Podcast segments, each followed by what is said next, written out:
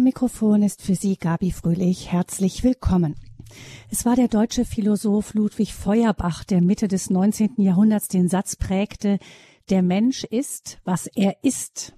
Gemeint war damals vor allem eine Kritik an der Überhöhung von Seele und Geist gegenüber dem Körper, die der Philosoph vor allem in der platonisch-christlichen Tradition fand. Heute ist der Feuerbach-Satz aber vor allem Wasser auf, allen, auf den Mühlen aller Fans einer gesunden Ernährung mit wenig oder möglicherweise sogar ganz ohne Fleisch. Denn das Schweineschnitzel oder die fettigen Pommes bleiben uns bei dem Satz von Feuerbach, der Mensch ist, was er ist, doch eher im Hals stecken. Tatsächlich weiß die moderne Wissenschaft heute noch viel mehr über die Vorgänge im Körper als die Philosophen vor 200 Jahren. Und der Satz, du bist, was du isst, scheint da eigentlich gar nicht so weit hergeholt.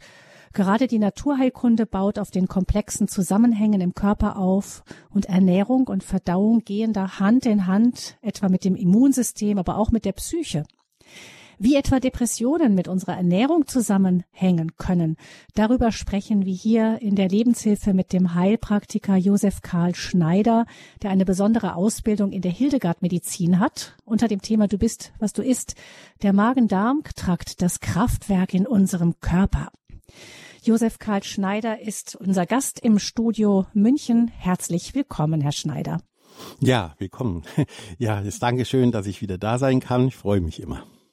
Herr Schneider, Sie haben als Obertitel diesen, diesen Philosophensatz gewählt, du bist, was du isst.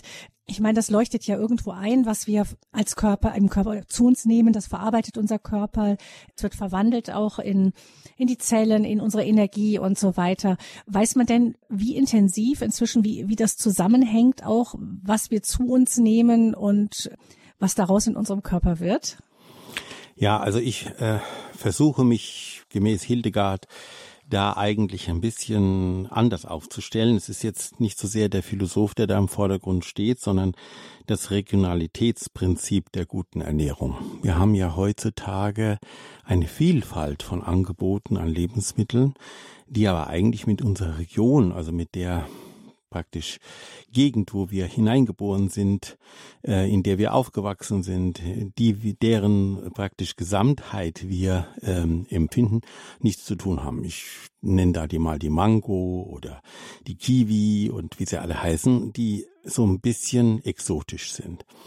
Und ähm, es ist in den letzten Jahren immer äh, exotischer geworden. Man hat dann plötzlich gesagt, ja, man darf also bestimmte Fleischsorten nicht mehr essen, man darf ähm, bestimmte Genüsse nicht mehr essen und so weiter und so fort, weil es alles irgendwie in das Konzept nicht reingepasst hat, dass die Diätpropheten äh, da entwickelt haben.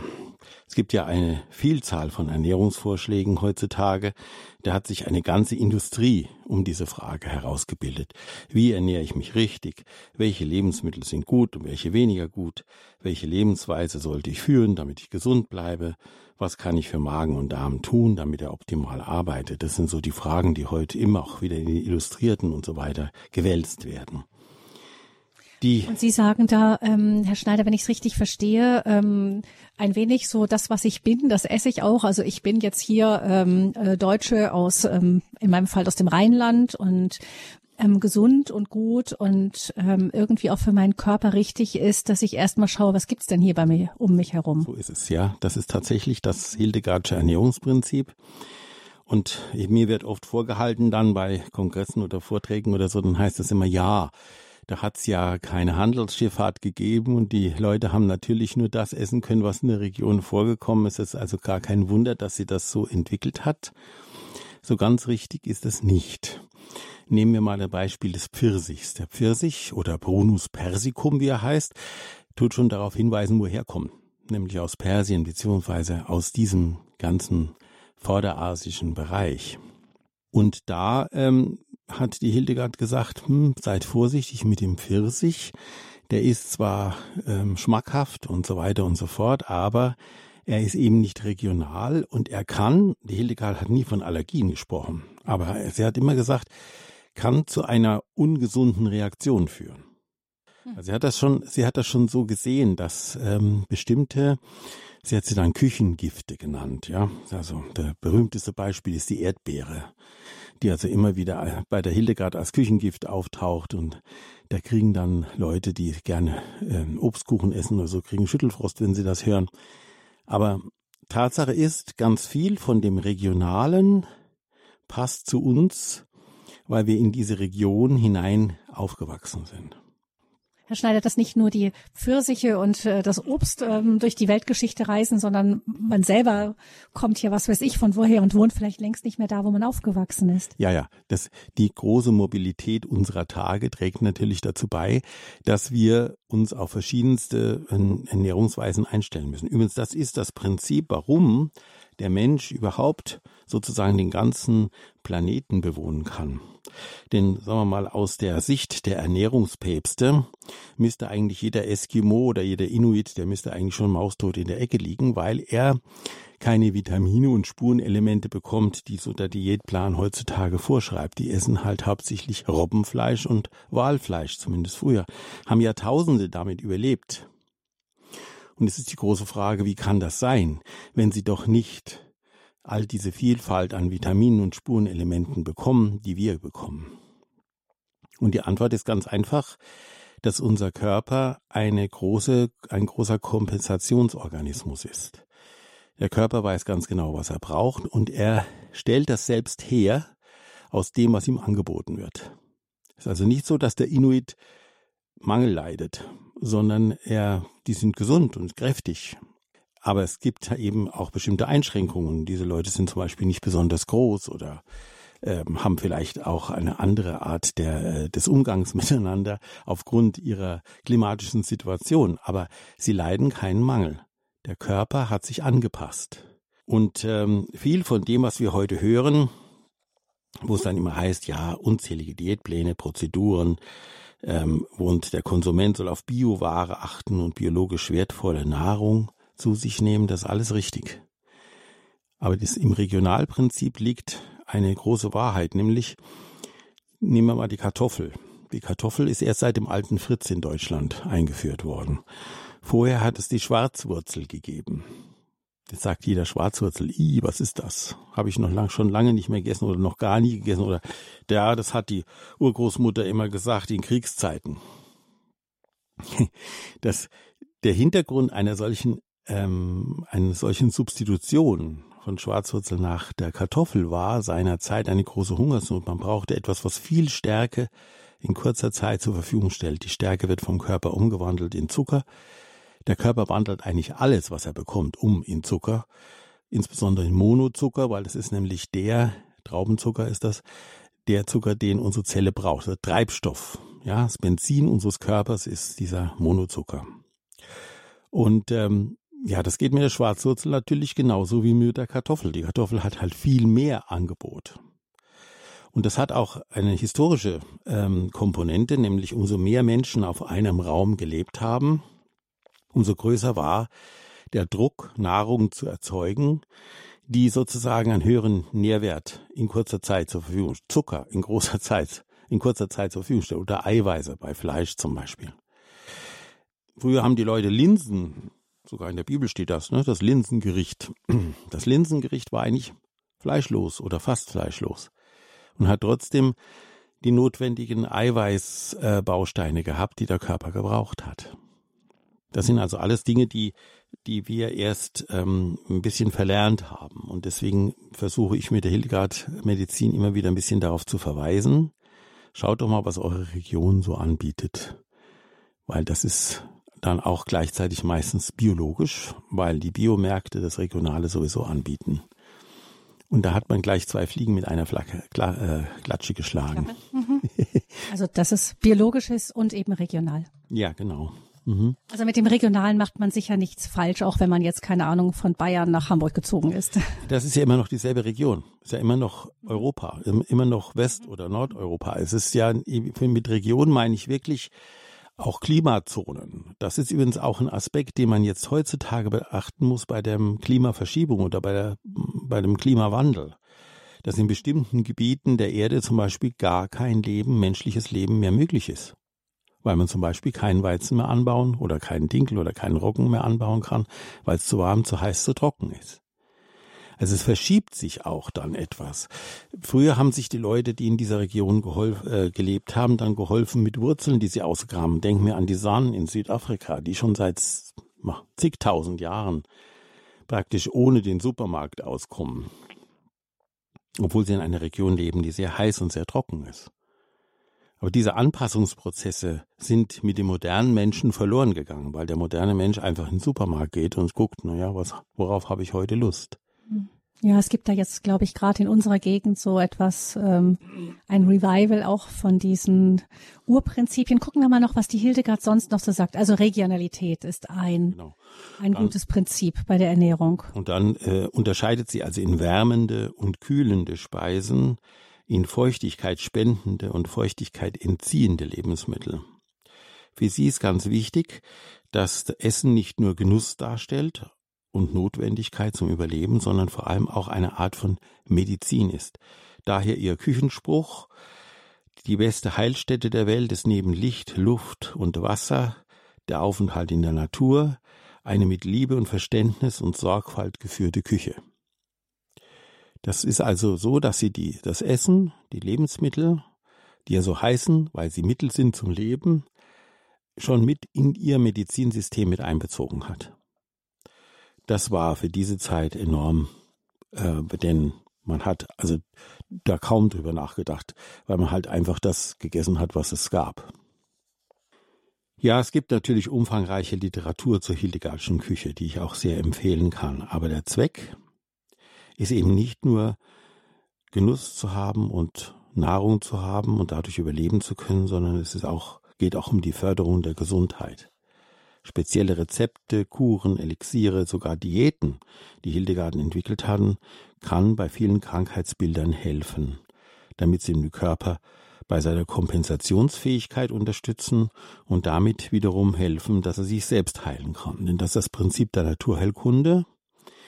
Nicht Arzt heile dich selbst, sondern Körper heile dich selbst. Und wir versuchen dann wirklich ähm, dem Körper die notwendigen wenn man so will, Werkzeuge an, Hand, an die Hand zu geben, damit er das auch schafft. Insofern ist die Hildegard-Küche also ein essentieller Bestandteil im Medizinsystem. Und das war schon vor 900 Jahren. Also das heißt, da gibt es so Grundprinzipien, die bleiben gleich, ja. Mhm, genau. Also wenn wir jetzt ähm, schauen wollen, Sie haben gesagt, da gibt es ganz viel natürlich Literatur zu und auch ähm, Kochbücher und so weiter. Aber gucken wir vielleicht jetzt mal gerade mit in Bezug auf ähm, Magen-Darm-Trakt und Immunsystem und auch Psyche darauf, was da die Ernährung bewirken kann und was auch Hildegard dazu sagt. Mhm. Sie hat also sechs, da ein bisschen ins Detail gehen. Ja, sie hat sechs Regeln aufgestellt zum Erhalt einer guten Gesundheit mit Hilfe der Nahrung. Da hat sie zuerst mal gesagt, es kommt sehr auf die richtige Auswahl der Lebensmittel an. Da kommt dieses Regionalitätsprinzip rein. Dann, dass man insgesamt versucht, in Harmonie mit der Natur zu leben und dass man den Glauben an Gott, zum Beispiel die Dankbarkeit für die Schöpfung und für das, was sie hervorbringt, mit ins Essen hineinnimmt. Das ist jetzt etwas, was, was geradezu exotisch klingt, aber das hat sie wirklich gesagt. Sie hat gesagt, wenn ich was auf den Tisch bringe, dann bringe ich das sozusagen zur Ehre Gottes auf den Tisch. Also das gute alte Tischgebet setzt Das gute alte an. Tischgebet ist da schon mal mit der Grundlage, aber auch schon bei der Zubereitung. Mhm. Wenn man also zum Beispiel eine Hildegard-Küche anguckt im Kloster Hegene am, am Bodensee, die arbeiten ganz viel, ganz achtsam mit diesen Dingen. Dann, man soll während der Essensaufnahme Ruhe finden, vielleicht sogar Gebet und Kontemplation mit einbeziehen. Wir denken wir an die Rituale im Refektorium in einem Kloster wo vorgelesen wird, wo die Menschen in Stille ihre Mahlzeit zu nehmen, in Ruhe ihre Mahlzeiten zu nehmen und trotzdem was hören, was sie geistig aufbaut. Man soll Schlaf- und Wachzeiten mit den Mahlzeiten zu einer Struktur und einer Harmonie im Tag zusammenbringen. Man soll Gifte meiden oder ausleiten. Sie spricht vor allem von den Gallen. Das war ja damals die Säftelehre, wo äh, eben die Gallen so im Vordergrund standen. Und da hat sie besonders die schwarze Galle hervorgehoben, die durch mangelnde Tugend ausgelöst wird, sowie durch körperliche und seelische Schlaffheit. Also die Tugend, dieses, die mhm. Tugend hilft auch sozusagen bei der korrekten Ernährung, weil sie eben darauf hinweist, zum Beispiel Bewegung. Nehmen wir die Bewegung. Du sollst vor dem Essen ein bisschen dich bewegen. Du sollst arbeiten, zum Beispiel im Kloster war das üblich, die Arbeitszeiten und dann die Gebetszeiten einhalten und dann die Zeiten für die, für die Nahrungsaufnahme einhalten. Das war ein Gesamtsystem. Das war nicht alles getrennt voneinander zu betrachten oder getrennt voneinander zu nutzen, sondern es war eben ein, ein Tagesablauf. Und zuletzt sagte sie noch, nutze die spirituelle Kraft, die im Essen liegt das ist dann, oder das klingt schon ein bisschen so, ja, das würde man Naturgeister oder so. Nein, das hat sie so nicht gemeint, sondern sie hat gemeint, wenn wir eine gute Mahlzeit zu uns nehmen, die regional ist, die zur Jahreszeit per se hat das sehr auf die Jahreszeiten auch immer geachtet, ähm, die eine, einen harmonischen Zusammenklang geben, dann ist das gleichzeitig ein spirituelles Erlebnis, weil ich dann für den Körper was Gutes tue und für die Seele was Gutes tue. Hm.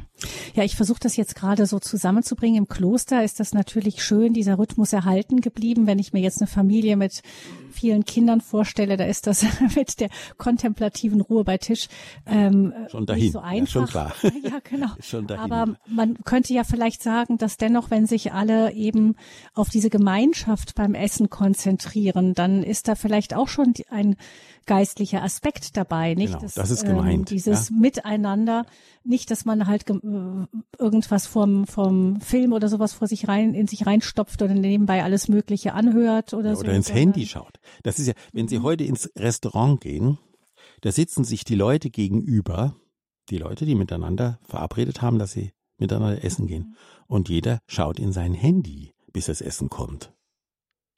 Können Sie sich das vorstellen, dass die Kommunikation sozusagen außer restaurantmäßig stattfindet, bis das Essen endlich da ist, dann schaufelt man das Essen in sich hinein, dann kommt Kommunikation auf zwischen diesen Menschen.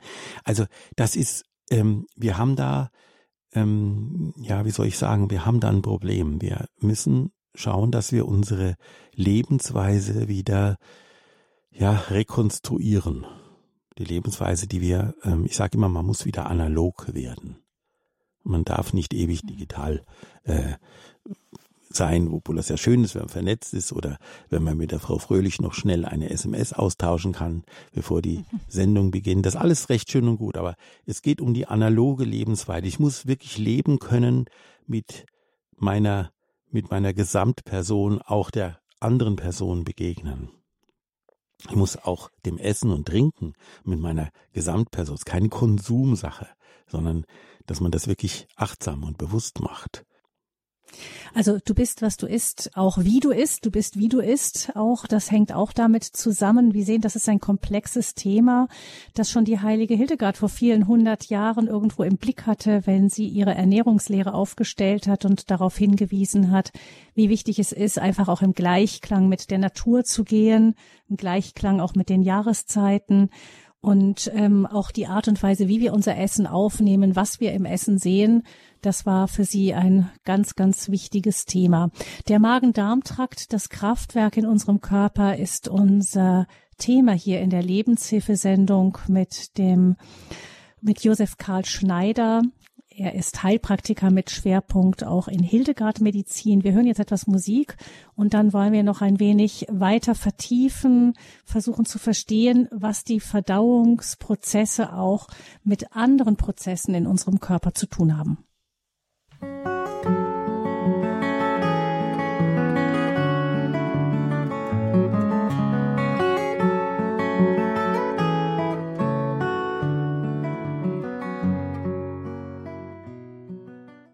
Was wir essen, wie wir essen, wie wir verdauen, das hängt ganz eng zusammen mit vielen anderen Prozessen in unserem Körper. Die moderne Wissenschaft weiß das inzwischen, wie eng etwa das Immunsystem, aber auch die Psyche mit unserer Verdauung zusammenhängen können. Die ganze Naturheilkunde baut auf diesen komplexen Zusammenhängen auf und der und Josef Karl Schneider er beschäftigt sich vor allem mit ähm, auch mit Hildegard-Medizin. Er hat äh, sich auch aufgrund der Lehre der heiligen Hildegard von Bingen auch mit diesen Prozessen noch tiefer beschäftigt. Und hier in der Lebenshilfesendung sprechen wir über den Magen-Darm-Trakt das Kraftwerk in unserem Körper unter dem philosophischen Motto Du bist, was du isst. Herr Schneider, Sie haben uns eben schon beschrieben, wie der, ähm, wie der Mensch überhaupt ein Anpassungskünstler ist, wie zum Beispiel Völker, die im ewigen Eis leben, ihren Körper so angepasst haben, dass sie dort auch ohne eine intensive, vielleicht Vitaminzufuhr, wie wir denken würden, die man brauchen würde, um in so kalten Regionen zu überleben, dass sie das schaffen, da irgendwie auch in ihrem Körper die notwendigen Stoffe herzustellen. Das heißt, der Mensch ist ein Anpassungskünstler, aber Sie haben uns schon, haben mir scheint die Botschaft ähm, aus dem ersten Teil der Sendung schon zu sein, man kann das nicht zu wild treiben, man kann jetzt nicht sagen, okay, der Mensch ist ein Anpassungskünstler, ich schieb jetzt jeden Tag nur noch die ähm, Tiefkühlpizza in den Ofen, wie mein ältester Sohn das machen würde, wenn man ihn lassen würde. Das, äh, so weit geht's da nicht. Nein, ganz sicher nicht. Ähm, man, muss hier äh, auch sagen, dass ich so ein bisschen, manchmal so ein bisschen gegen diese Diätpäpste mm, wettere, die dann sagen, ja, also Logi-Pyramide oder dann andersrum wieder bestimmte Getreidesorten ähm, bevorzugen oder die Müsli-Leute, die immer sagen, es darf also nur Müsli geben und so. Äh, alles, was zu einseitig wird, zwingt den Körper zu Anpassungsprozessen, genau wie Mangelzustände. Ich will Ihnen mal ein paar Sachen vorlesen, die mit Mangelzuständen aus der Ernährung zusammenhängen, also Krankheitsbilder, Störungen des Allgemeinbefindens, Müdigkeit und Leistungsabfall, Herz-Kreislauf-Schwäche, sogar Ödemneigung Neigung im Herzbeutel, gestörter Kalkstoffwechsel, krankhafte Veränderungen der Zähne, Kiefer, Skelett, Gelenke, Osteoporose, Allergien haben wir schon angesprochen, Infektanfälligkeit, Lebererkrankung, Nierenfunktionsstörung bis hin zur Insuffizienz, Augenleiden wie der Katarakt, der graue Star oder Netzhautschäden, Magen- und Darmkrankheiten, das ist immer jetzt unser Thema, kommen vor allem durch die Zerstörung der Darmflora und über 20.000 bis heute festgestellten Autoaggressionskrankheiten, die ihren Ursprung in einem in einer falschen Darmflora oder einer falschen Darmbesiedlung haben. Hm. Wenn man das so liest, dann sagt man, ups. Und genau das ist das, worum ich die Sendung äh, machen wollte.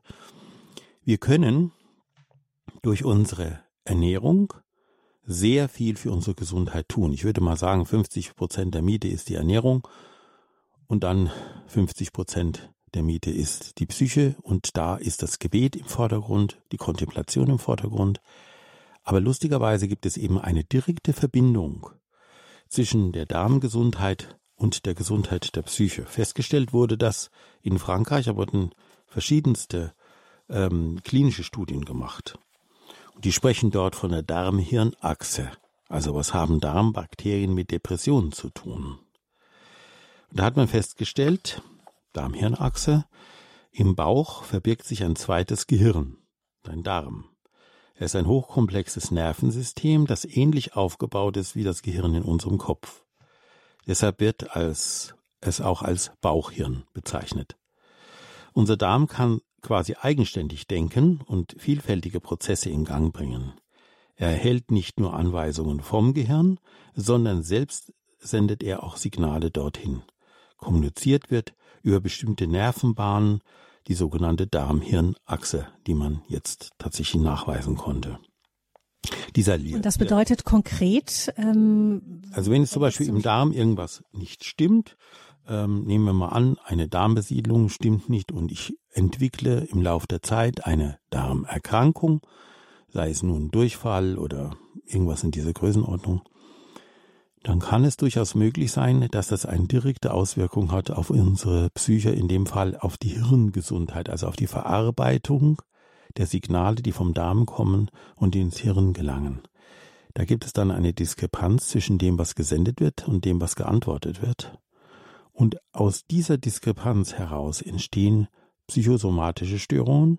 Aus den psychosomatischen Störungen entstehen in einem zweiten Schritt dann auch irgendwann psychische Störungen, weil unsere Seele natürlich als Kern und Mittelpunkt unseres Lebens immer bemüht ist, einen Ausgleich zu schaffen und den Körper sozusagen zu integrieren. Aber wenn jetzt die Darmerkrankung eine Integration nicht möglich macht oder stört oder wir zum Beispiel über eine Nahrungsaufnahme jene spirituelle und physische äh, Freude nicht empfinden können, die Lebensfreude uns dadurch verloren geht, dann hat das direkte Auswirkungen.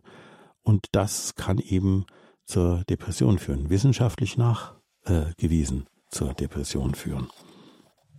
Das heißt, wenn ein, jemand unter Depressionen leidet, würde es sich auch lohnen, einmal ähm, die Besiedlung des Darms anzuschauen, ob da alles im Gleichgewicht ist? Richtig. Das mache ich zum Beispiel in der Praxis. Also wenn ich da merke, ich komme mit meinen normalen Hildegardschen Mitteln nicht weiter, dann versuche ich doch schon hier eine Darmuntersuchung, also eine Kotuntersuchung durchführen. Da gibt es ein spezielles Labor und der schaut dann ganz genau nach dem, was da fehlt, beziehungsweise wie die Fehlbesiedelung aussehen kann.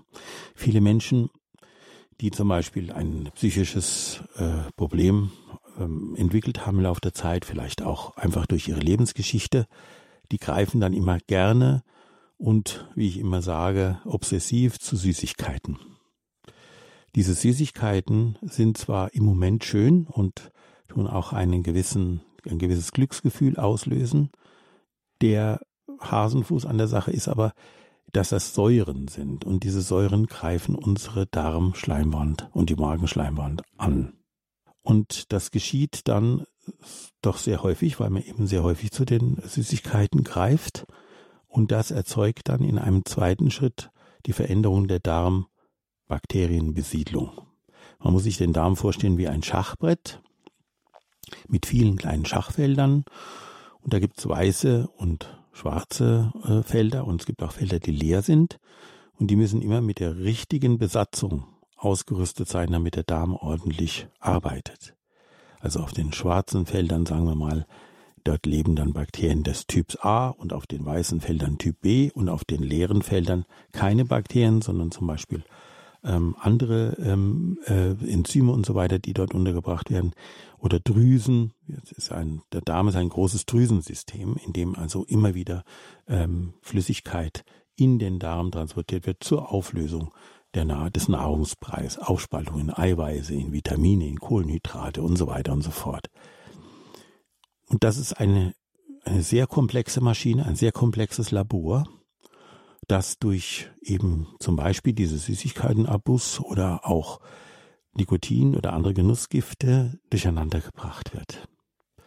Dann entsteht Fehlbesiedlung. Diese Fehlbesiedlung führt zu Entzündungen. Schlimmste Form ist zum Beispiel diese äh, Colitis ulcerosa, der entzündliche Darm, der sich also da gar nicht mehr beruhigen lässt. Da muss man dann wirklich mit anhand der Kotuntersuchung genau feststellen, wo auf den Schachbrettern jetzt keine oder die falsche Besatzung sitzt. Und dann muss man das im Laufe der Zeit, das kann eben die Hildegard-Medizin sehr schön, weil sie eben diese Phytologie hat, diese Pflanzenheilkunde, äh, sodass also da schon sozusagen der Weg im Verdauungstrakt, der, der schon vorgegeben ist. Also die Medizin geht den gleichen Weg wie die Nahrung, geht den gleichen Weg ähm, wie ähm, die Stoffe, die wir dann heilend, die heilend wirken sollen.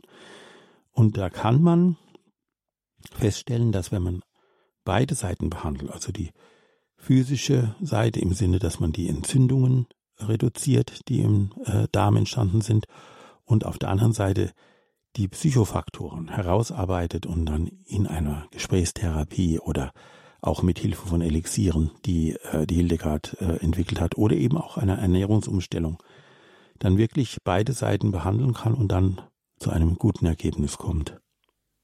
Es gibt ja inzwischen auch diese Darmbakterien, äh, die man auch schlucken kann, kaufen kann. Äh, lohnt es sich da, wenn man sagt, ich bin mir nicht da sicher, da einfach auf Verdacht mal was zu nehmen oder sollte das wirklich gut analysiert werden? Also es ist so, wenn ich auf Verdacht das nehme, dann äh, kann ich möglicherweise auch die unterstützen, die ich eigentlich nicht unterstützen möchte. Es ist besser, man macht diese Analyse vorher, weil man dann genau weiß, wo der Mangel sitzt. Und das kann man dann ganz gezielt behandeln. Bei den Nahrungsergänzungsmitteln muss man dazu sagen, sehr viele dieser Nahrungsergänzungsmittel versprechen mehr, als sie halten. Das kommt einfach daher, dass die Kompensation, die der Körper durchführen muss, um diese Stoffe aufzunehmen, möglicherweise kontraproduktiv sein kann. Also wenn ich jetzt zum Beispiel zu viel Vitamin C aufnehme, dann ähm, wird das vom Körper, wird das, das zu viel vom Körper ausgeschieden. Das Ausscheiden dieser Säure eine Säure, Vitamin C muss man wissen, kann wiederum Schäden in dem äh, in dem Darmtrakt verursachen. Das gleiche gilt zum Beispiel für Süßstoffe. Ich höre immer wieder von Leuten sagen, ja, ich muss abnehmen, ich muss Süßstoffe zu mir nehmen. Aber diese Süßstoffe sind, machen genau das Gleiche. Die, das äh, Sorbit und wie sie alle heißen, die greifen auch die Darmschleimwand an. Eben durch diese Säurebildung. Also schön ist es, denk, ich denke, dass es schön ist, wenn man genau Bescheid weiß über den eigenen Darm und sagen kann, okay, das kann ich essen, das kann ich nicht essen, warum? Oder wenn jeder die berühmten Lebensmittelunverträglichkeiten hat, dass man da eben, wie gesagt, nicht nur auf die physische, sondern auch auf die, auf die psychische Seite schaut und sagt, was ist es denn, was deinen Darm oder was dein System so erzürnt? Ja, weil oft liegt diesen entzündlichen Darmerkrankungen ein Wutkomplex zugrunde. Weil das Darmhirn, wir haben vorhin vom Darmhirn gesprochen, es gibt einen kanadischen äh, Arzt, der bei der NASA gearbeitet hat, der hat von drei Hirnen im Körper gesprochen. Mhm. Vom Kopfhirn, das kennen wir schon, vom Herzhirn, dem emotionalen Hirn unseres Körpers und dem Darmhirn. Und er hat immer gesagt, das Darmhirn ist wie ein Elefant, das merkt sich alles. Und deswegen ist es auch so sehr komplex und deswegen auch nicht ganz so einfach äh, zu behandeln. Man muss da schon genau hinschauen. Hm. Gucken wir mal eben genauer hin auf dieses komplexe System, denn die Verdauung, die fängt ja schon an, wenn man anfängt, wenn man das Essen in den Mund schiebt. Ja, es gibt ja auch immer wieder den Hinweis, äh, dass äh, man eigentlich viel zu wenig kaut. Ist das richtig? Ja, ja. Ich ähm, mache immer einen bösen Witz. Ja, wenn, äh, wenn ähm, in meiner Praxis sage ich immer, wir sind die einzige Spezies, die sich mit dem Verdauungstrakt küsst. Das ist auch wahr. Also Verdauungsakt beginnt nämlich, der, dieser Trakt beginnt in der Mundhöhle. Äh, dort werden zum Beispiel durch das Kauen, durch das Aufteilen der Nahrung, durch den Kauapparat, zum Beispiel Kohlenhydrate aus dem Brot, also Zucker aus dem Brot herausgespalten. Diese Moleküle werden durch Enzyme, die sich in unserem Speichel befinden, ähm, herausgelöst. Die, das Verkleinern der Nahrung durch den Kauapparat ist sehr wichtig, denn dadurch entsteht eben ein Brei, ein Nahrungsbrei, den wir dann ja auch runterschlucken. Das geht dann zuerst einmal über die Zunge, aber das ist nicht allein ein Organ, das fürs Schlucken da ist. Ist weit gefehlt. Am hinteren Zungenrand und am seitlichen Zungenrand befinden sich kleine Erhebungen, die sogenannten Papillare, die untersuchen den Nahrungsbrei. Und zwar auf Inhaltsstoffe. Dort sitzen tausende Geschmacksknospen, die süß und sauer, salz und scharf und so weiter und so fort unterscheiden können. Und vor allem sind die geeicht auf bekannte Geschmäckle. Ja?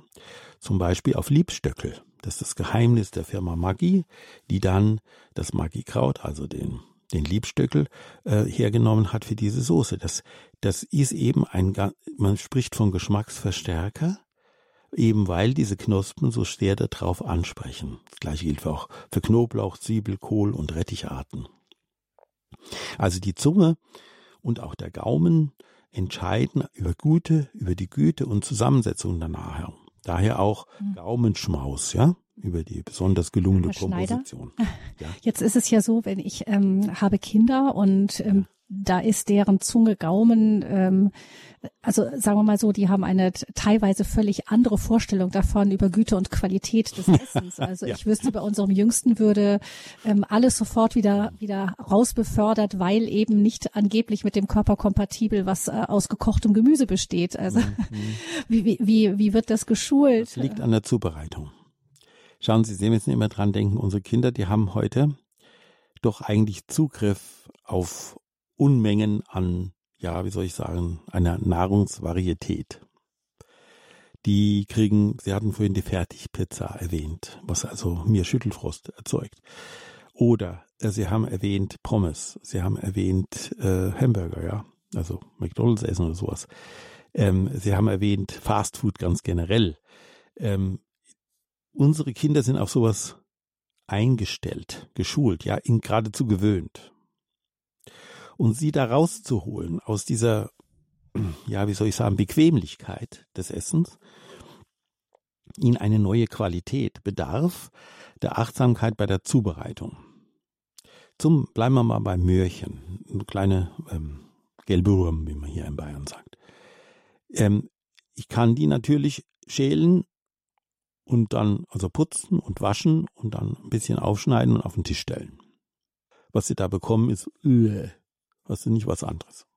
Wenn ich aber die gleichen ein bisschen dünste und da wirklich den Gaumen hm, betuppe, möchte ich mal sagen, indem ich ein bisschen Honig dazu gebe oder auch sogar ein bisschen braunen Zucker.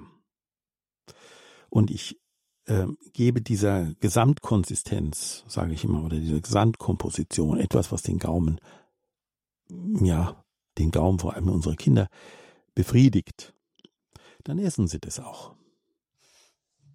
Denn das Essen funktioniert. So mal vorbei, Herr Schneider. Ja, ja.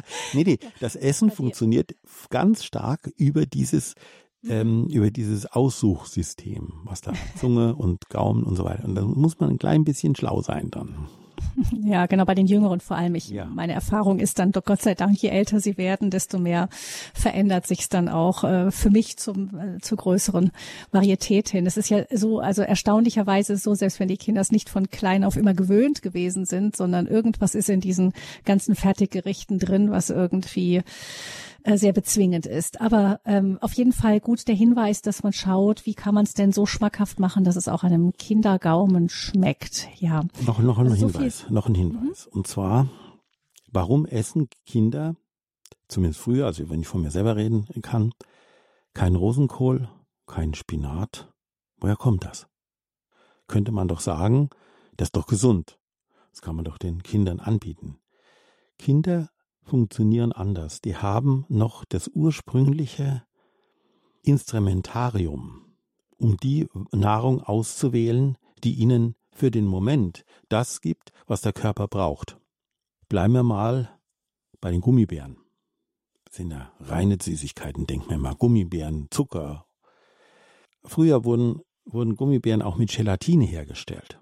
Und Gelatine ist ein Produkt, das aus dem Knochenmark der Rinder gewonnen wird.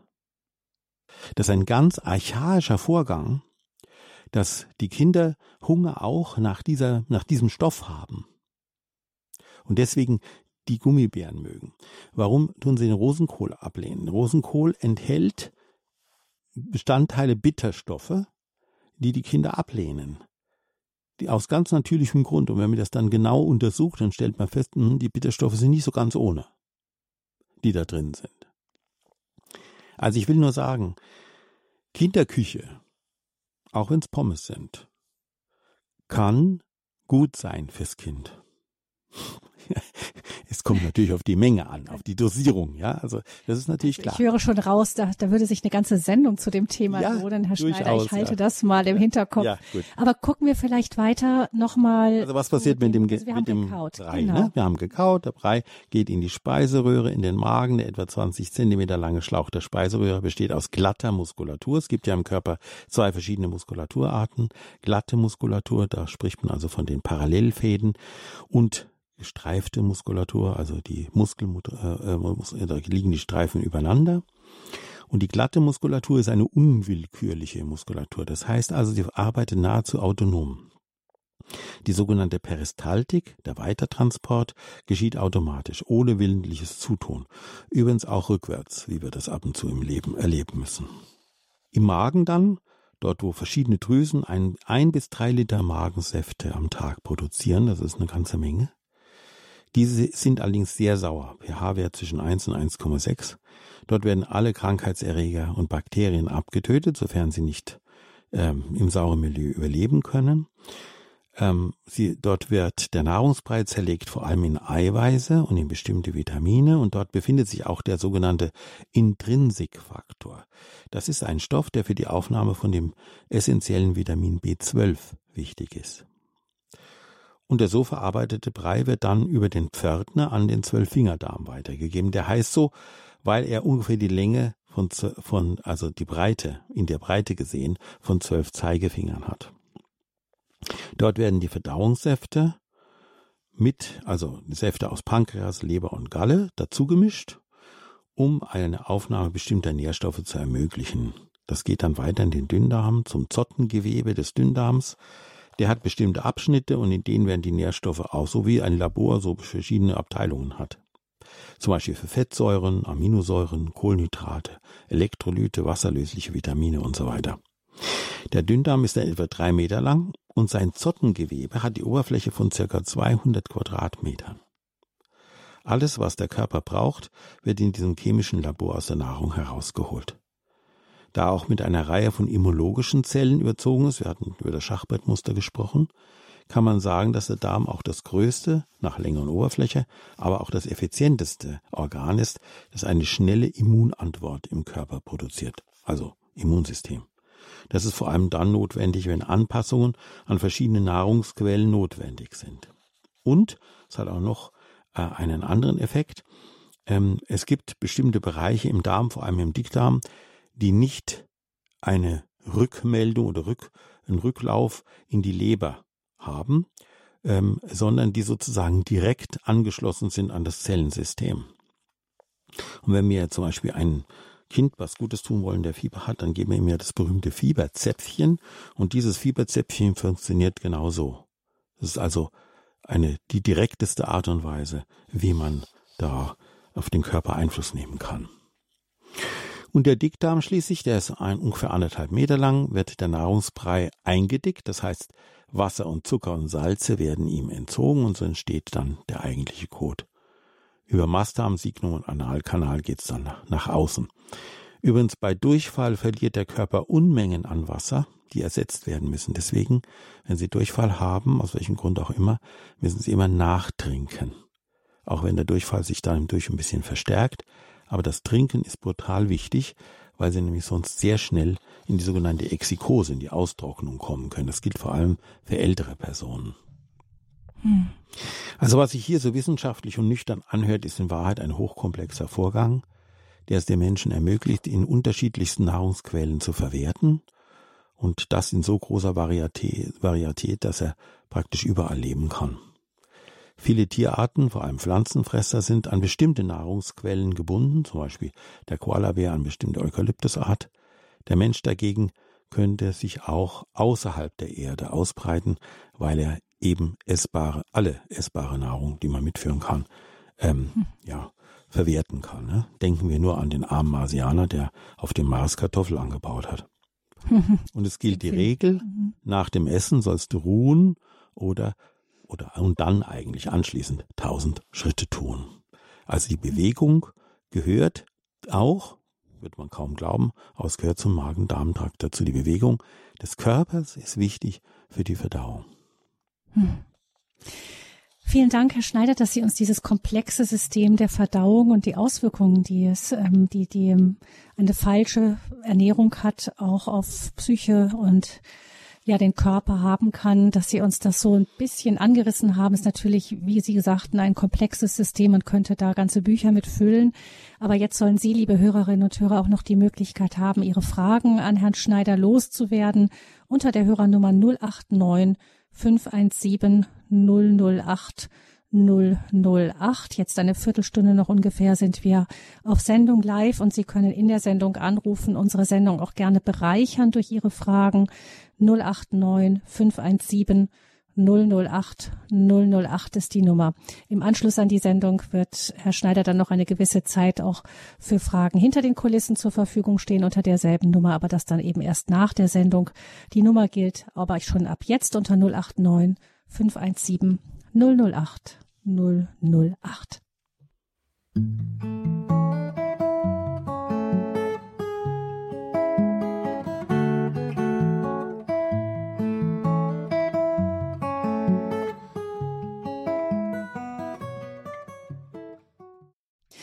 Du bist, was du isst, lautet ein flotter Spruch und so ganz weit hergeholt ist das gar nicht. Das haben wir hier in der Sendung gehört mit mit Josef Karl Schneider, der vor allem auch mit Hildegard Medizin arbeitet als Heilpraktiker. Und Sie, liebe Hörerinnen und Hörer, können gerne anrufen hier in der Sendung zum Magen-Darm-Trakt, dem Kraftwerk in unserem Körper unter 089 517 008 008. Ich begrüße ganz herzlich hier in dieser Sendung Frau Schwabacher aus Rheinland-Pfalz. Guten Morgen.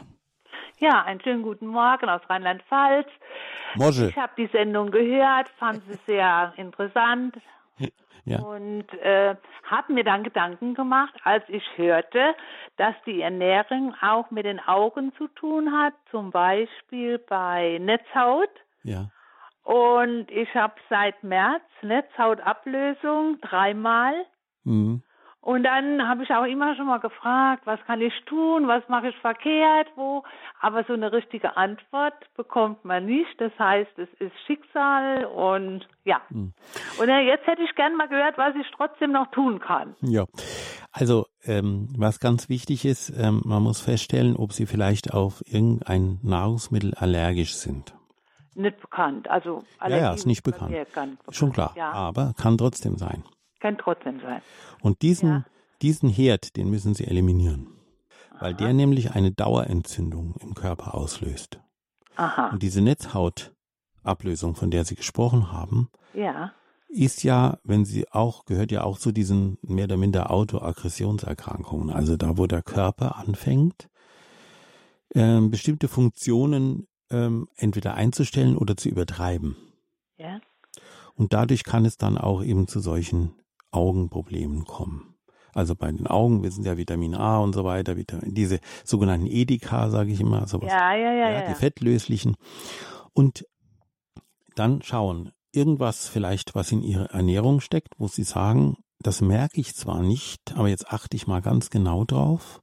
Wenn ich das gegessen habe, dann tränen mir die Augen oder die Augen werden heiß oder ich sehe schlechter oder ich habe irgendeine äh, andere äh, Modalität, die jetzt mit den Augen zu tun hat. Dann können Sie davon ausgehen. Also dann mit der Auge. Der, Ja, also genau. so ein bisschen allergisch die Augen lässt. ja, ja, so oder oder zu sagen, ach, heute gucke ich wieder schlecht, ja, weil Ich sehe im Allgemeinen Ja. nicht so gut. Ja, ja nee. Das, der, Hinter, der Hintergrund ist der, wir merken Dinge oft nicht und auf Ja. Dauer Ja. bildet sich dann so eine Art Depot. Und das Ja, ja. eine der, der Prinzipien der Hildegard ist ja, dass man so ein Giftdepot in Anführungszeichen ausleiten soll. Aha. Das macht man natürlich am besten, indem man das Gift erstens weglässt und zweitens dann eben versucht, über eine Nahrungsumstellung oder so dem Körper zu helfen, das außer Bord zu schaffen. Denn kurze Frage. Kann ich das mit bei einer Heilpraktikerin mit ausleiten von irgendwelchen Stoffen oder soll ich mich da mal lieber auf Allergene testen lassen? Also das Zweite würde ich auf jeden Fall machen. Allergene, ja. Das würde ich auf jeden Fall machen. Und ähm, Sie können ja dann, wenn Sie diesen Bewund haben, können Sie dann entscheiden, zu welchen Therapeuten Sie gehen wollen. Mhm, ja. Entscheidend ist einfach, dass Sie, das ist bei der Naturerkunde im Grund, äh, ist das ein Prinzip, dass wir erst versuchen, die Ursache zu finden. Und die Ursache könnte, könnte, ich sage extra im Konjunktiv, könnte eine versteckte, nicht festgestellte Nahrungsmittelunverträglichkeit sein. Mhm. Das heißt, Sie sagen, Herr Schneider, einmal beobachten und zum anderen kann man ja auch, vielleicht das kann man ja auch ganz normal klassisch beim Hautarzt oder so machen, einen Allergietest. Lohnt sich das vielleicht auch? Ja, eben, das hat sie ja äh, erwähnt, diese der Suche nach den Allergenen. Wobei, wie gesagt, unsere Allergietests sind manchmal, ähm, ich möchte mal sagen, die reagieren nur dann, wenn es also wirklich dicke kommt. Aber es gibt sozusagen da Abstufungen, Grauzonen. Und deswegen, da beobachtet man seinen Körper lieber selber. Ja.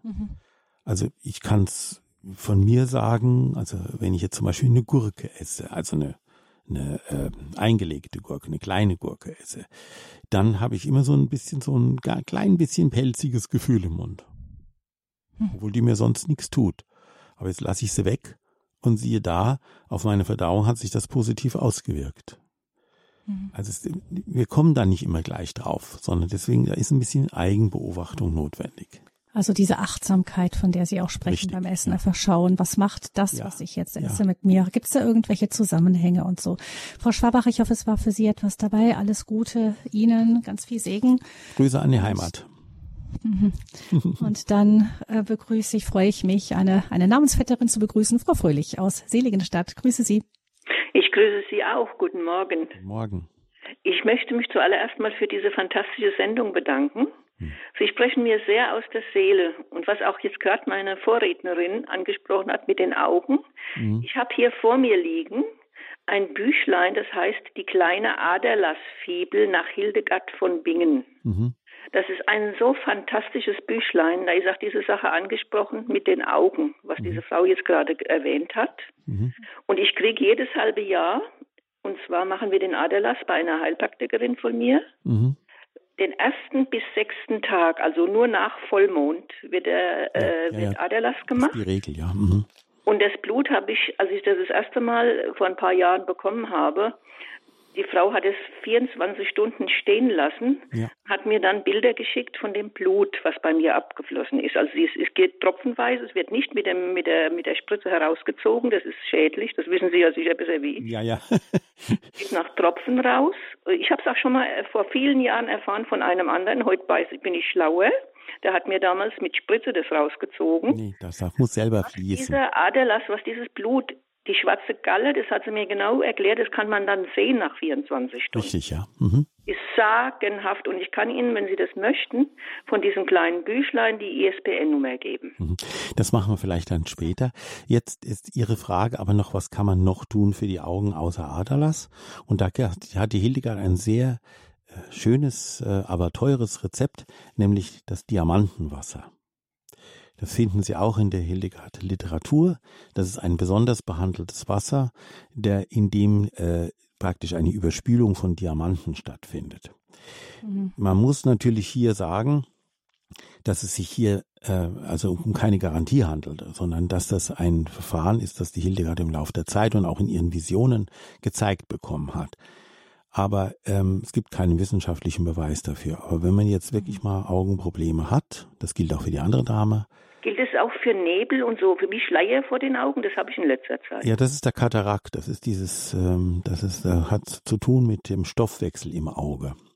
Aha. Aber da gibt es heutzutage sehr gute Diagnosemöglichkeiten.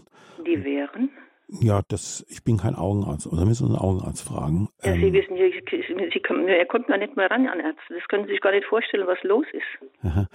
Ja gut, also das Diagnoseverfahren ist ähm, in den allermeisten Fällen das, dass man äh, untersucht, was im Kammerwasser ist. Das kann man aber nur mit mit einem äh, Spektroskopsystem, mit so einem Spaltgerät kann man das machen. Das kann nur Bei der den Augenärzten. Ja, ja Augen. Wir haben ja was, das muss ich mir nur notieren. Okay. Mhm. Ne? Frau Fröhlich, sagen Sie uns noch ganz, entschuldigen Sie? Ja, ja kein Problem. War noch nicht fertig. Weiter, weiter, ja. Nee, die Frage noch ganz kurz, wie der Titel des Buches war, dann gebe ich das. Äh, ich gebe Ihnen, auch, ich gebe Ihnen schon mal die ISBN-Nummer. Brauchen Sie nicht, brauchen Sie, das kann sich keiner merken. Sagen Sie einfach den Titel. Hildegard von Bingen, die kleine Aderlassfibel und unten steht noch drauf irgendwas mit Helmut Posch, das ist wieder aufgelegt worden. Ja, ja. Der okay. Helmut Posch äh, ist ein Österreicher, Dr. Helmut Posch, der ähm, äh, diese auch eine eigene, wie soll ich sagen, Elixierschmiede hat. Also er macht die Elixiere nach Hildegard und so weiter. Das ist auch einer der großen Hildegard-Päpste, neben dem Dr. Strelo, wo ich gelernt habe. Das ist die mhm. deutsche Seite. Und dann gibt's den Herrn Posch. Vielleicht hilft Ihnen da die Telefonnummer, die ich habe. Nein, nein, das, nein, nein. Das ist nicht notwendig. Ich habe jetzt einfach das rausgeschrieben. Ich habe einfach. Wir finden das. Aber vielen Dank für den. Wenn jemand beim Hörerservice nachfragt, dann ja. müssen die ja wissen, was in der Sendung erwähnt wurde. Hm. Ja. Wunderbar. Ich danke Ihnen, Frau Fröhlich, und ähm, ich weiß nicht, ob Sie noch etwas weiter ergänzen wollten, Herr Schneider. Nee, ist in Ordnung, so, so weit so in Ordnung. Also wie gesagt, Augenarzt aufsuchen, um die äh, Ursache der Verschleierung ähm, festzustellen. Das geht eben nur mit diesen modernen Diagnosemethoden. Mhm. Dann hoffen wir, Frau Fröhlich, dass Sie da einen Termin bekommen. Auch Ihnen alles Gute. Und wir hören jetzt Frau Rötling aus Freiburg im Breisgau. Herzlich willkommen. Hallo, hier ist Frau Rödling. Ja, guten Tag, Herr Guten Tag. Schneider. Ich habe eine Frage und zwar, Sie haben jetzt viel über Durchfall gesprochen. Jetzt bei mir ist gerade das Gegenteil, aber ganz schlimm. Ja. Und äh, ja, ich war gestern beim Arzt und er hat mir Bifiteral verschrieben, aber ja, ich muss jetzt mal gucken, ob das wirkt. Aber ich habe das jetzt schon längere Zeit, mhm. war wenig Appetit und ja. Wie viel trinken Sie am Tag? Ich weiß es nicht so genau, aber ich trinke schon einiges. Also ich denke schon zwei Liter. Ist das Wasser oder ist das Kaffee oder Tee oder so irgendwas? Kaffee und Tee und auch sehr viel Wasser, einfach mhm. nur Wasser. Also es gibt spezielle ähm, Heilwässer, äh, machen Sie sich da mal schlau, da gibt's eine Seite drüber vom äh, Deutschen Brunnenverband und so. Das sind die Heilwässer aufgeführt ja. und auch ihre festgestellten Wirkungen. Mhm. Und da schauen Sie mal, da geht es um die Verdauerungsförderung. Mhm. Denn, es, wir haben das ja vorhin erklärt, dass im Dickdarm äh, äh, dem Nahrungsbrei Wasser, Salze und Zucker entzogen wird. Ja. Und der kommt schon sozusagen zu trocken an. Ja. Und dann ist er natürlich ganz trocken. Und dann ist es schwer für den Darm, das wieder rauszubekommen. Mhm. Also mhm. schauen Sie mal, ob Sie das mit einem guten Heilwasser unterstützen können. Dass sozusagen der mhm. schon die Verarbeitung der Nahrung ganz anders geschieht und auch ganz anders angeboten wird. Und dann reguliert sich das möglicherweise. Gut, dann probiere ich das mal, denn ich habe Flohsamenschalen. Flohsamen haben sie schon, ja. Die ganzen Heilsmittel, die sind meistens schon durch, wenn man solche aber ich mag einfach nicht immer Abführmittel nehmen. Ja, ich glaube Ihnen das. Das ist auch gar nicht gut für den Darm. Nein, das ist ja? nicht gut, ja. aber es bleibt mir gar nichts anderes übrig. Wenn man sieben Tage keine Verdauung hatte, ja. Ist das schwierig. Sie könnten auch mal drüber nachdenken, in eine Spezialklinik für sowas zu gehen. Mhm. Weil es kann ja sein, dass es eine organische Ursache hat. Zum Beispiel, dass ein bestimmter Verdauungssaft nicht hergestellt wird, weil die Drüse dafür kaputt ist. Ach so. Verstehen Sie? Das muss man dann, kann man aber nur in der Spezialklinik dann feststellen. Also ich gucke mal, ob mir das jetzt hilft und der Doktor hat dann gesagt, ich soll wieder kommen. Ja, das machen dann Sie. Dann werde ich ihm das mal sagen. Gut. was, für das, was für eine Klinik das ist hier bei uns, aber es gibt ja. also es gibt also auch Reha-Kliniken, die sich auf sowas spezialisiert haben. Da weiß ich allerdings nicht, ob man da vorher dann eine Kur beantragen muss oder so, das weiß ich nicht. Aber es gibt Kliniken, die sich auf Verdauungsprobleme in welche Richtung auch immer spezialisiert haben. So, Dankeschön, Frau Rötling, für Ihren Anruf. Alles Gute Ihnen nach Freiburg im Breisgau. Ich weiß nicht, ob Sie es hören, Herr Schneider wahrscheinlich nicht im Studio, im Hintergrund. Also bei uns in der Gegend zumindest gibt es Sirenen, die haben nichts zu bedeuten. Das ist ein Testlauf, nur falls äh, jemand gerade aufschreckt, hm. weil es gerade Sirenen laufen. Eine letzte Hörerin schaffen wir noch in dieser Sendung, Frau Schmee aus, Decken, aus dem Deggenhauser Tal. Herzlich willkommen, guten Morgen. Guten Morgen, Herr Schneider und Frau Fröhlich. Also ich habe nur noch Blumenkohl gehört, also von Ihrer Sendung. Äh, ich habe wohl zugehört, aber dann nur noch Blumenkohl. Ja. Und was hat das mit dem Blumenkohl auf sich? Ist der gut oder schlecht oder wie? Ich esse ja gerne Blumenkohl. Ja, also auch bei, bei allen Kohlarten, das ist völlig ja. egal, welche Kohlart Sie äh, verwenden, kommt es auf die Zubereitung an. Ah. Es gibt zum Beispiel in meiner Heimat, das wird auch die andere Dame noch wissen, es gibt den Wirsching, also den Wirsing. Ja, Kenne ich auch. Den kennen Sie auch. Und da kommt es eben sehr darauf an, wie er verarbeitet ist und der ist sehr verdauungsfördernd. Also der ist wirklich, wenn man den isst zusammen, zum Beispiel mit Kartoffeln oder ja. so, das dann, das, das ist wirklich eine fördernde Geschichte. Kohle haben allerdings einen Hasenfuß. Und das ja, ist. Das meine Ja, und den, den, der macht sich vor allem in Form von Gas bemerkbar. Okay. Und das liegt auch daran, dass in den Kohl, äh, äh, also in den Kohlköpfen bestimmte äh, Pflanzenwirkstoffe drin sind, die der Kohl eigentlich braucht, um sich gegen Fressfeinde zu, ähm, zu wappnen. Und deswegen kommt es auf die Zubereitung an. Ja, also Wersching wird ja durch die Mühle gedreht und dann wird er ja gekocht und dann wird dann noch Kümmel dazu und so weiter und so fort. Ja, eben der Kümmel. Ja. Äh, ist der Kümmel nicht äh, sozusagen der Gegenwirker, dass dass er nicht so bläht. Doch, also das ist ja die alte Methode, dass ja. man eben durch die Zubereitung ähm, das verhindern kann, diese starke Gasbildung dann äh, verhindern kann. Man kann das auch ein bisschen einschränken durch die Art, was man dazu trinkt, ja. Also zum Beispiel mal eine Weinschorle hilft ganz gut. Oder auch ähm, ein alkoholfreies Bier ist ganz gut. Wobei das, beim Bier muss man ein bisschen vorsichtig sein, weil da ist Hefe drin, das treibt dann auch wieder. Aber in generell die Zubereitung und die Art, wie man etwas isst, entscheidet darüber, wie gut es verdaut werden kann und ob es vielleicht Flatulenzenz erzeugt oder nicht. Das ähm, hängt alles ein bisschen damit zusammen. Ja, vielen Dank, Frau Schmee, für Ihren Anruf. Ähm, ich hoffe, Sie haben eine Antwort auf Ihre Frage bekommen können. Dankeschön auch Herr Schneider für diese Sendung über den Magen-Darm-Trakt, das Kraftwerk in unserem Körper. Herzlichen Dank, dass Sie uns da die Zusammenhänge zwischen Verdauung und dem restlichen Körper und der Seele des Menschen ein wenig aufgeschlüsselt haben. Liebe Hörerinnen und Hörer, Sie können gleich im Anschluss an diese Sendung, sobald hier die Musik läuft, wieder anrufen unter der Hörernummer 089 517 008 008. Die Nummer wird dann umgelenkt auf Herrn Schneider und im Hintergrund ohne dass Sie auf Sendung gehen, können Sie noch eine Dreiviertelstunde, 40 Minuten ungefähr bis Viertel vor zwölf noch mit ihm telefonieren. Bitte gedulden Sie sich ein wenig, wenn Sie nicht drankommen. Da muss man es vielleicht noch einmal probieren. Die Nummer ist die übliche Hörernummer 089 517 008 008. Unter der Nummer werden Sie dann gleich im Anschluss an die Sendung mit Herrn Schneider verbunden. Herr Schneider noch, Sie haben noch ein besonderes Angebot für alle Radio Horeb Hörer. Ja, genau. Ich habe also genau mhm. am Freitagnachmittag. Ich muss dazu was sagen. Ich habe das bei der letzten Sendung gesagt und ähm, mein Anrufbeantworter hat eine bestimmte eine bestimmte Kapazität und zwar sie innerhalb von ach, keine Ahnung halbe Stunde war das zu und ganz viele Hörer sind rausgefallen, die vielleicht angerufen haben, vielleicht auch gedacht haben, sie sprechen auf den Anrufbeantworter, weil sie den Pfeifton gehört haben, aber einfach nicht mehr dabei waren. Ich würde vorschlagen, in der Zeit zwischen, am Freitag zwischen 16.30 Uhr und 17.30 Uhr anzurufen, wenn ich selber nicht abhebe, eine kurze, wirklich kurze Nachricht auf den Anrufbeantworter zu sprechen. Zum Beispiel, hier ist Schneider, Telefon 089 356 460 98 oder sowas und dann sagen, bitte rufen Sie mich morgen gegen 17 Uhr an. Weil ich mir dann oft die Fingerwunde wähle. Oder ich habe auch keine Nummer im Display. Ja, es gibt ganz viele äh, Leitungen, bei denen die Nummer nicht angezeigt wird. Also darum bitte ich. Und da stehe ich gerne zur Verfügung, ähm, immer wieder auch Fragen zu beantworten, die die Sendungen bei Radio Horeb betreffen.